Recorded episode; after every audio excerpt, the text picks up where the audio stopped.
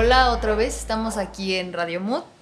Seguimos con nuestro entrevistate de la de Santerior Benjamín Martínez. Hola, Hola. otra vez. Hola, nuevo. Y bueno, seguiremos con nuestra entrevista. Eh, la semana pasada hablábamos un poco de tus prácticas eh, performativas.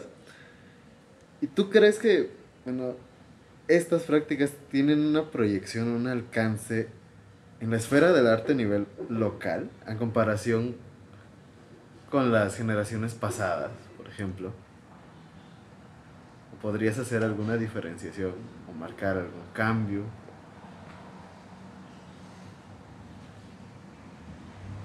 Creo que las diferencias que pueden existir son temáticas.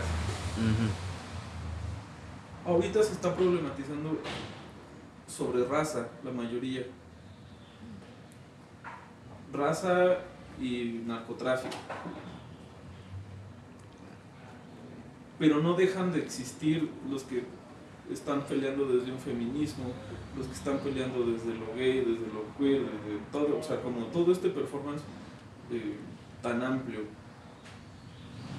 Creo que las diferencias como tal, pues esto sería una segunda generación. Yo lo veo así, que la primera es toda esa que se formó en los, desde los 70s como, como una actividad política, pero que se mantuvo y que ahorita es donde está teniendo un cierto cambio. Y creo que eso se puede ver, o se, se- pues sí, se pudo reflejar más, por ejemplo, en la exposición de Mónica Mayer, que trabajó, ella ha trabajado con un chorro de personas y a lo largo de toda esa exposición estuvo una, una muestra de performance o de archivo de performance, pero todos tienen como una, una mis- un mismo peso de representación. Pero ahora, por ejemplo, con los festivales de performance que hace el Exteresa, donde Claro. están involucrados cuestiones más de, insisto, de raza, que en el performance o en el trabajo de- que presentó Mónica Mayer no, se estaba, no estaba siendo tan presente. ¿no? O sea, yo creo que esa es como la, la, la segunda parte de toda la- el performance. Todos los que están antes de, de esta generación podría ser una primera escuela y ahorita se está formando una segunda generación. Yo lo, lo veo así, lo, lo siento como de esa manera. Eh, ¿Crees que en esta cuestión de, los, de las temáticas que maneja el performance, que, vamos, eh, responden hasta cierto punto a, a cierta cultura más popular, no tanto como a los cánones del arte eurocentrista? ¿Crees que puede que desde ese punto exista como una cierta dislocación entre lo que consideramos como, eh, vamos, el arte, el arte culto y este otro arte que está un poco más permeado por una cultura mucho más popular? Bueno, pero es que todo este proceso de, de desmaterialización del arte se, se, ve toda la cultura popular como tal, ¿no? Y es justo como esa pelea, institucional del arte culto y el arte de masas, o el arte popular. Creo que como tal mm, no existe una, una diferencia, se apropian los elementos. Pienso en el trabajo de Santos Miguelito, por ejemplo que él es de, de Querétaro, creo que es Querétaro, no, Michoacán, y él trabaja con,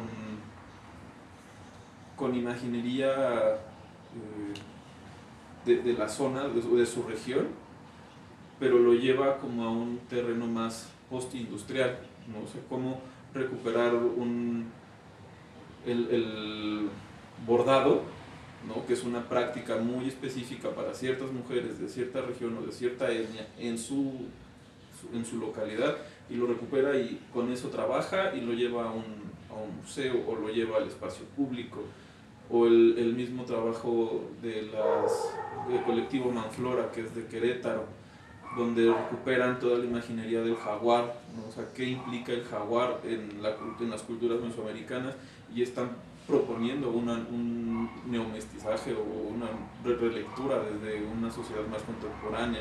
El mismo trabajo de Ruru, ¿no? que recupera todo el simbolismo precolombino y lo lleva a unas eh, representaciones corporales y sexuales contemporáneas.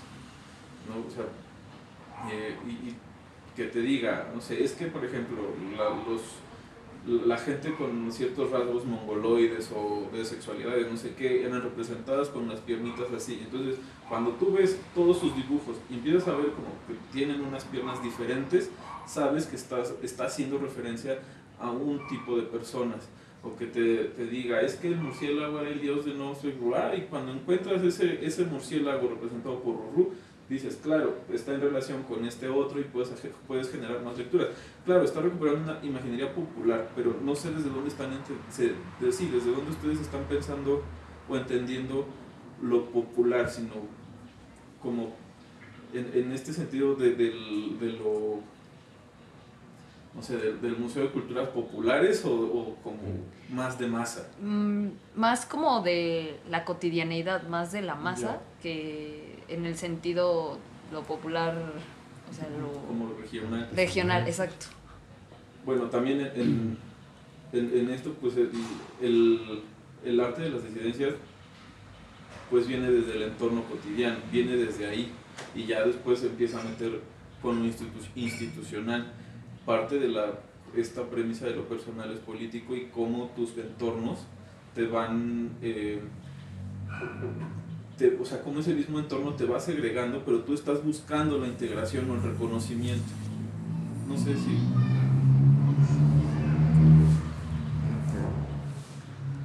Ah, bueno. Y ahora desde tu posición como curador, eh, ¿Cómo atraviesan estas, estas filosofías? ¿Y cómo puedes pensar desde, desde esta posición como curador en un cuerpo propio o enunciarte a través de tus deseos o emociones? Bueno, el, como curador no puedes pensar en cuerpo propio, porque no es mi trabajo visual el que va a entrar. Em, cuando se me, se me invitó a trabajar a Space fue para hacer lecturas desde la teoría queer o desde las disidencias. Mm. Puedo pensar más como en un cuerpo colectivo. el trabajo de la gente que está en, esta galería lo conozco porque la mayoría fue mi fueron mis compañeras y compañeros en la carrera compañeras en maestría, compañeras de movimiento, pero no todos tienen como la capacidad de, esa capacidad de agencia que tienen desde el arte, no la tienen como para escribir. Entonces, esa parte es la que me toca, escribir, pero me tengo que sentar con ellas y hacer como una lectura fenomenológica, un proceso de de reducir y encontrar dónde está el problema, dónde está el, el, el objetivo del trabajo, dónde están los intereses del artista y demás, y ver cómo se puede relacionar con el trabajo. Eso es lo que a mí me toca hacer aquí. Por eso digo que yo no puedo pensar en un, en un cuerpo propio. Creo que todo el trabajo que he hecho de, de, estudiar e investigar la teoría queer, aquí me ha servido pues para trabajar igual en conjunto, porque tampoco me gusta que esta es mi lectura y así se va a quedar en el momento que yo me siento con la persona, igual vamos como escribiendo, vamos pensando y al final leen el texto y si hay algo que no, no coincide, no concuerda o no gusta, podemos modificarlo. Ahora, de los afectos, pues creo que es, el, es como un, es un momento, ahí sí ya puede ser hasta cierto punto más íntimo, ¿no? porque en el que yo me vaya a, a trabajar a casa de una de esas personas para que esa persona se sienta segura cuando estamos en este lugar, cambia, cambian las personas, porque empezamos, entramos en una pose, la, y, la, y la pose del artista es nefasta. Pero cuando estamos en su casa y se convierte en la persona, se vuelve más íntimo y más horizontal. También en, en esta cuestión de afecto pienso, pues vuelve el sentido colectivo, ¿no? Porque muchas de las veces en, en, en las galerías el posicionamiento político como tal no importa baja mucho su peso. ¿no? En un sistema del arte lo que interesa pues es la distribución de la pieza. A mí, en esta parte desde la curaduría, pues también tengo que lidiar con los medios de comunicación y hacer que ese peso político se ha visto. Claro, se, se empieza a meter de manera como muy sutil, muy mínima en los boletines de prensa o cuando se hacen como ciertas entrevistas más personalizadas, pues ahí es donde se mete toda esa crítica, ¿no? O sea, pues sí, por ejemplo, esta exposición que vamos a inaugurar de Karen Moe es una, es una artista canadiense, pero está hablando de feminicidio en Canadá, está hablando de secuestro en Canadá, y ella pone el cuerpo para hacer denuncia a todas las desaparecidas políticas que tiene su país. Claro, yo no puedo decir ahorita como de, no sé, el trabajo de Marcia Santos, que está hablando de, las desaparecidas de Juárez, pero en el momento que lo, que lo tengo puedo decir, ah, sí, es un artista que viene de Ciudad Juárez y está haciendo una crítica a, a los feminicidios de, de, su estado o de su localidad y ya los remites y ya es como es como engañar a un niño, ¿no? O sea, tú le cambias la información, pero le estás diciendo o le estás indicando lo mismo que deseas, pero con otras palabras. Eh, en ese sentido, eh, ¿crees que es posible subvertir un, un, pues el sistema del arte, pensando que las galerías forman como parte de eso, ¿no?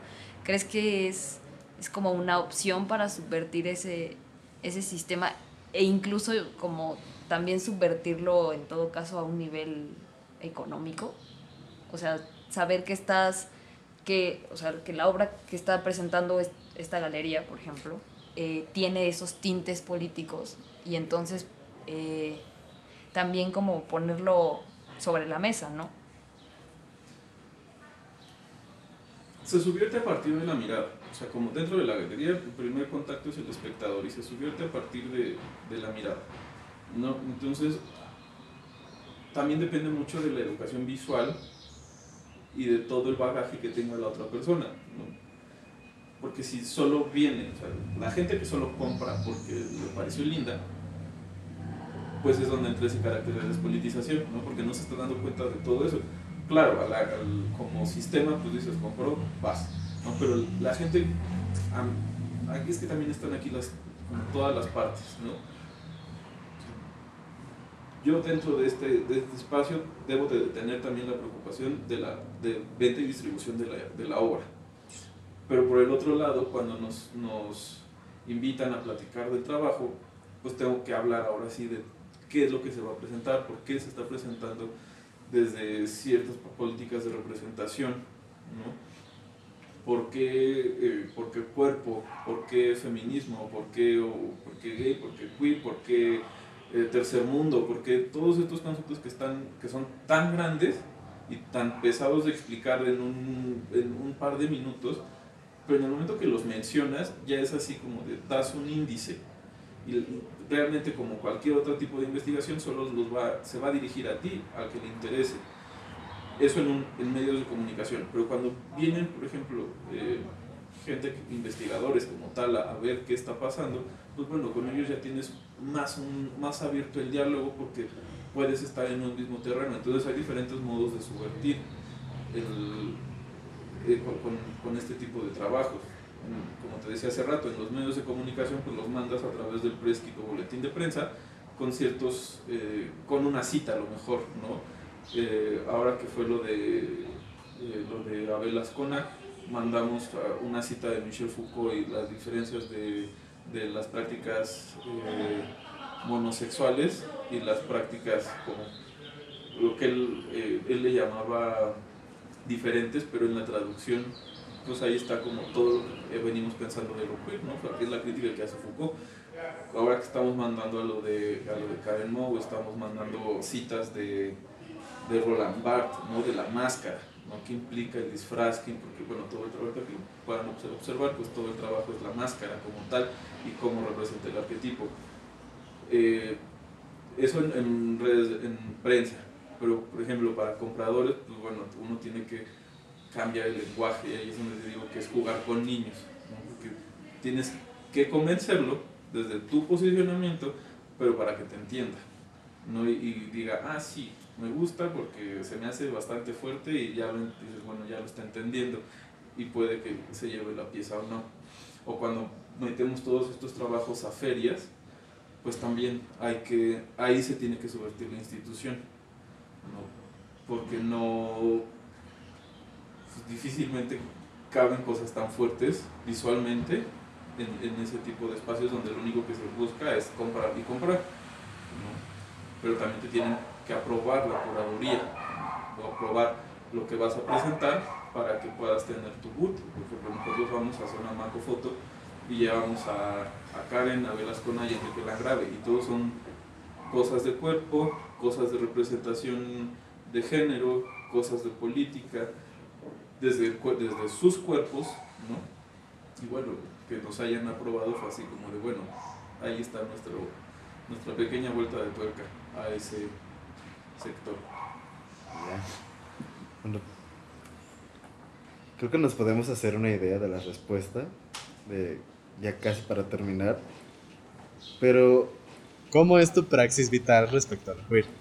A nivel personal, pues mis relaciones afectivas eh, y sexoafectivas no van en, en primer lugar como relaciones de poder, ¿no? O sea, tengo que quitar todo lo que son eh, celos, berrinches y dramas, eh, mm, dar sin esperar, ¿no? O sea, como, como hacerlo más libre hasta cierto punto. En, en, lo, en la escuela donde doy clases, pues sí estoy regido por un contrato y estoy regido por un reglamento, pero al final pues, cerrando la puerta del salón cambian las cosas, ¿no? Entonces, pues también ahí es como jugar un poco, ¿no? O lo veo más desde lo lúdico, afectivo, como eh, desde, el, desde el juego, ¿no? De, lo heterotópico, ¿no? O sea, mis alumnos saben que se, se, cierra la puerta y las reglas del salón no son las mismas que las reglas del colegio.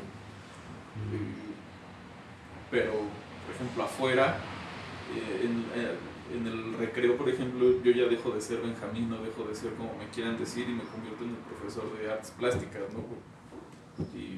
Pues es como nuestro secreto. Eh, aquí en, en, la, en la galería pues también es mediar con el artista sin tener ese, esos rangos, ¿no? Por eso, como les decía hace rato, el papel del artista es un poco nefasto porque viene como en, y me ha tocado estar en esa posición también, tienes que poner como mil máscaras para lo, como sentir o lograr esa importancia o, o, que se respete tu voz, pero porque he estado en ese lugar, pues también lo puedo entender y, puedo hacer como otra lectura y, reducirlo.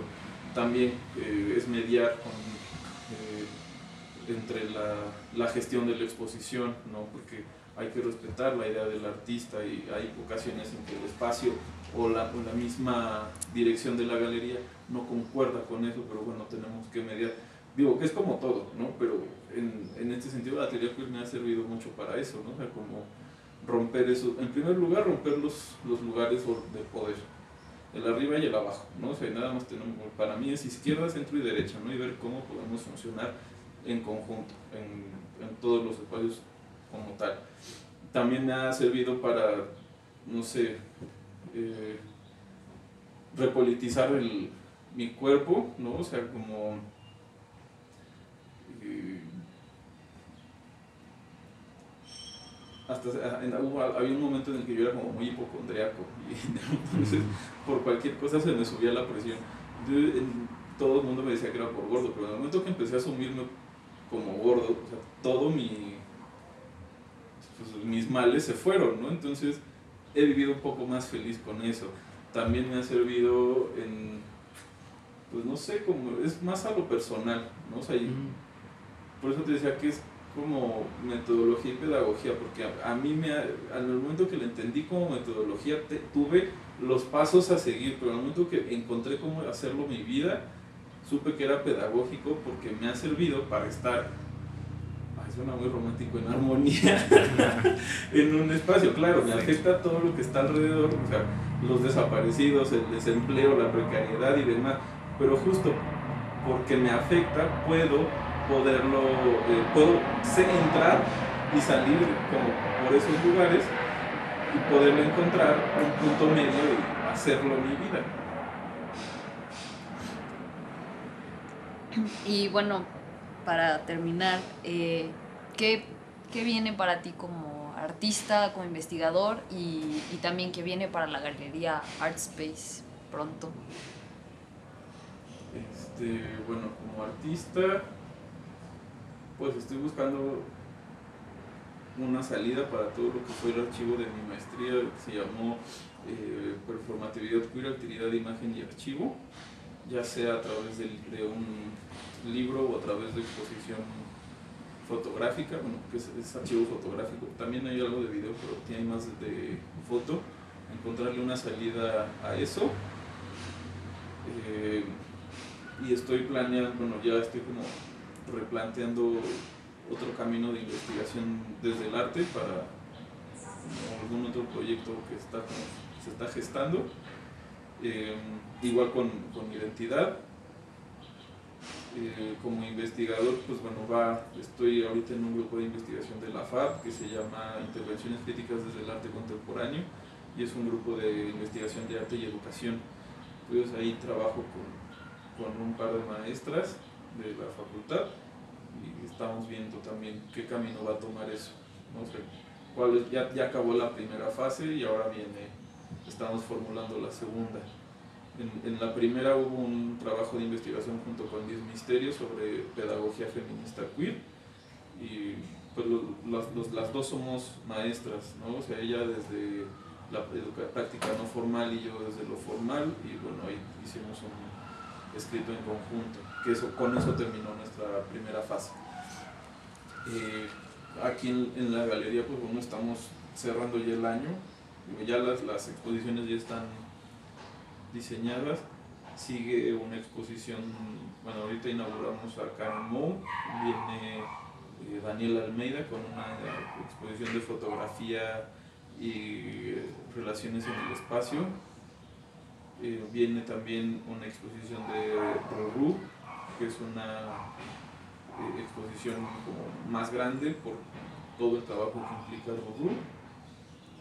Y bueno, estamos en Zona Mark también. Viene la exposición de Juan Boyas, que con eso es la que cerramos el año. Es una exposición sobre estética eh, de los desechos y políticas del tercer mundo. Pues bueno, creo que todo. Muchísimas gracias, Benjamín, por, por esta entrevista. Fue bastante, bastante enriquecedora y pues nos despedimos. Nos estamos escuchando próxima semana en otra entrega de Radio Mood. Hasta luego.